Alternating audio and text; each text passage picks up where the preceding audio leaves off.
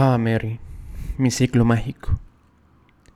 Era un hombre que caminaba con la nostalgia bajo el brazo, y se paraba en un banco y le ofrecía su hombro como almohada, y la miraba con respeto después de tanto tiempo juntos, como si ya formara parte de sí.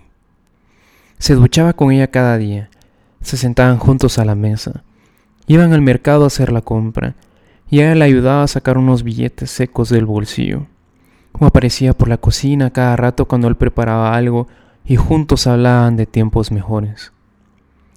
Por ser tan familiar, le puso nombre y la llamó Nostalgia. Pero un buen día él se fijó en otra infinitamente más guapa. La vio pasar por un semáforo con su diminuta falda y decidió romper todo contacto con Nostalgia y proponerle tomar café a aquella desconocida. ¿Qué? Y enseguida se dio cuenta de ello. Se llamaba Esperanza.